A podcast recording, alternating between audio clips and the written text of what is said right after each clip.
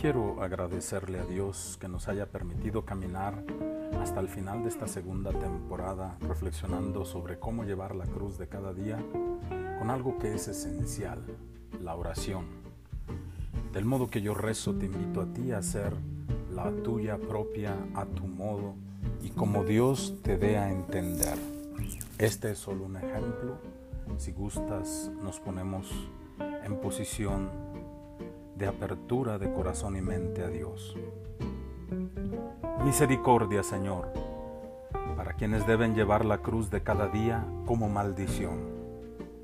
Ayúdalos a ver que no vale la pena aferrarse a mantener lealmente una relación que ha muerto cuando se es todavía joven, con la vida por delante.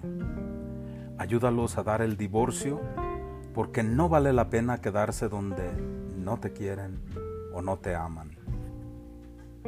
Ayúdalo, Señor, a cargar con la cruz de cada día y resistir a la tentación de no superar una relación que agoniza y ya estarse enredando con otra muerta antes de nacer.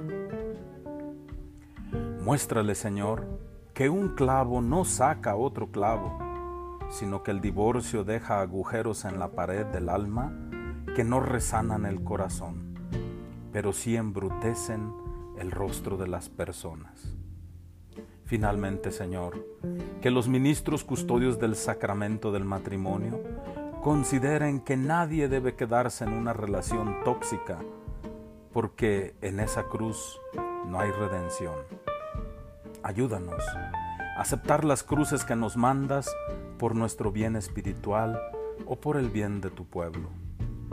Que no tengamos miedo a pagar el precio preciso por lo que vale la pena o por lo que forma parte de tu proyecto de salvación. Que no tengamos miedo a dejar pasar por alto las agresiones y maquinaciones del agresor. Que no perdamos la paz porque tenemos claro que lo que tú opinas de nosotros. Te lo pedimos por el amor crucificado de tu Hijo, quien vive y reina contigo en la unidad del Espíritu Santo, por los siglos de los siglos. Amén. Hasta la próxima temporada, queridos amigos.